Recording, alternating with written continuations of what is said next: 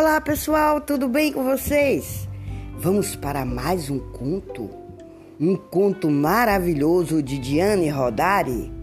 Esse conto sai do livro Histórias para Brincar, do autor Diane Rodari, que tem tradução da, do Cid Piquet e ilustrações do André Sandoval e é da editora 34 conto se chama O Flautista e os Automóveis. Era uma vez um flautista mágico. É uma história velha, todo mundo conhece. Fala de uma cidade invadida por ratos e de um jovem que, com sua flauta encantada, levou todos os ratos a se atirarem no rio. Depois, o prefeito não quis lhe pagar e ele tocou novamente a sua flauta e levou embora todas as crianças da cidade. Essa história também fala de um flautista. Talvez o mesmo, talvez não. Era uma vez, agora, uma cidade invadida por automóveis Havia automóveis nas ruas, em cima das calçadas, nas praças, parados nos portões. Havia automóveis por toda parte, pequenos como caixinhas, compridos como navios, com bagageiros, com trailers. Eram carros, caminhões, furgões, caminhonetes. Eram tantos que mal se moviam, batendo uns nos outros, arrebentando-se e arrebentando os paralamas um dos outros, amassando-se os para-choques. Até que por fim se tornaram tantos que não havia mais espaço para se moverem e tiveram que ficar parados, todos parados, de maneira que as pessoas tinham de andar a pé. Mas, com os carros ocupando todo o espaço disponível, não era nada fácil. Era preciso contorná-los, passar-lhes por cima, por baixo, Desde a manhã até a noite se ouvia. Ai! Era um pedestre que tinha batido a cabeça no capu. Ui! Ai! Era dois pedestres que tinham se trombado quando se arrastavam por baixo de um caminhão. As pessoas, é claro, ficavam loucas de raiva. Já é hora de acabar com isso. É preciso fazer alguma coisa. Por que o prefeito não pensa em algo? O prefeito ouvia os protestos e resmungava. Pensar, eu penso. Penso dia, penso noite.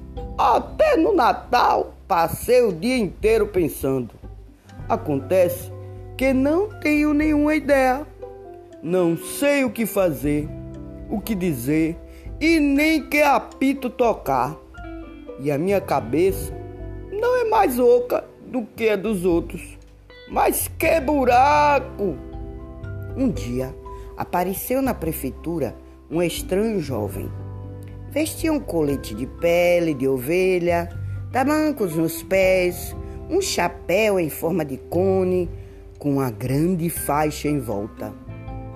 Em suma, parecia-se muito com um tocador de gaita de foles. Quando pediu para ser recebido pelo prefeito, o guarda lhes respondeu secamente: Deixe-o em paz! Ele não precisa de serenata. Mas eu não tenho gaita. Pior ainda, se não tem nenhuma gaita, por que então o prefeito deveria recebê-lo? Diga a ele que eu sei como livrar a cidade dos automóveis como? O quê? Ouça, vá cantar em outra freguesia, porque aqui não é lugar de brincadeira. Anuncie Anuncie-me ao prefeito. Eu lhe garanto que não vão se arrepender. Tanto disse e tanto fez que o guarda não teve como não levá-lo ao prefeito. Bom dia, senhor prefeito. Hum, mas que pressa em dizer bom dia. Para mim só será bom dia o dia em que a cidade estiver livre dos automóveis. Eu conheço uma maneira, eu conheço. Você? E quem foi que lhe ensinou? Um cabra? Que me ensinou, não importa. Você não perde nada em me deixar provar o que digo. E se você prometer uma coisa, a partir de amanhã, de manhã, não terá mais com o que se preocupar. Muito bem, o que terei que prometer? Que de manhã em diante as crianças poderão sempre brincar na praça principal e que elas terão carrosséis, gangorras, escorregadores, balas de goma e pipas. Na praça principal? Sim, na praça principal. E não quer mais nada? Mais nada. Então, toque aqui, eu prometo. Quando você começa? Imediatamente, senhor prefeito. Ande não vamos perder um minuto. O estranho jovem não perdeu sequer um segundo. Enfiou a mão no bolso e tirou uma pequena flauta, entalhada em um galho de almoreira. E ali mesmo, no escritório do prefeito, começou a tocar uma estranha cantinela e saiu tocando do palácio da prefeitura, atravessou a praça, tomou o caminho do rio. Um momento depois, vejam, aquele carro está andando sozinho. Aquele também. Ei, mas aquele é o meu. Quem é que está roubando o meu carro? Ladrão, ladrão. Não tem ladrão nenhum. Você não vê? Todos os automóveis se puseram em movimento. Estão indo mais rápido. Estão correndo. Para onde será que vão? Meu carro! Pare, pare! Eu quero meu carro!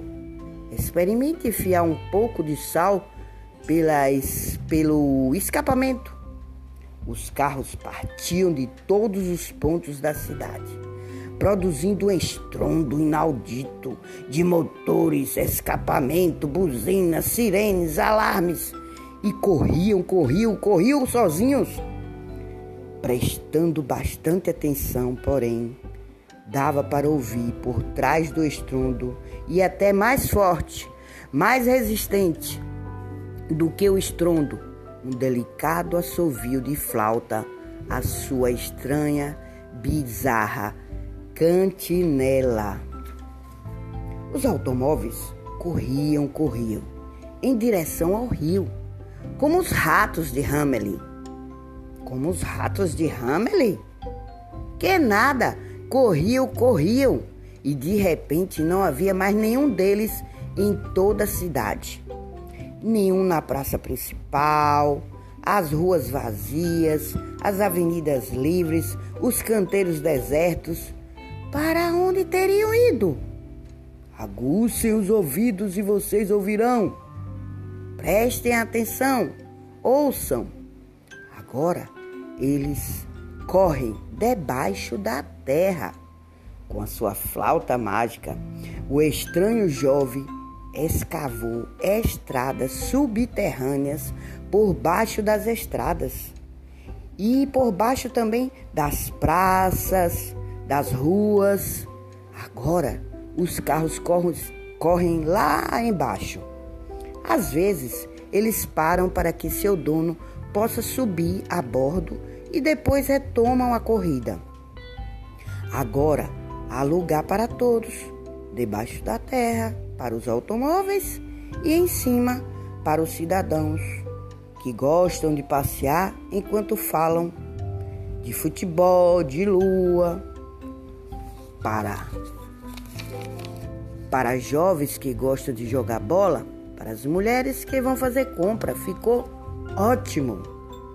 Que burro, gritava o prefeito. Que burro que fui não ter pensado nisso antes. Depois fizeram uma estátua na cidade para o flautista. Na verdade, duas. Uma na praça principal e outra embaixo, entre os carros, que correm sem parar pelas galerias. Obrigada.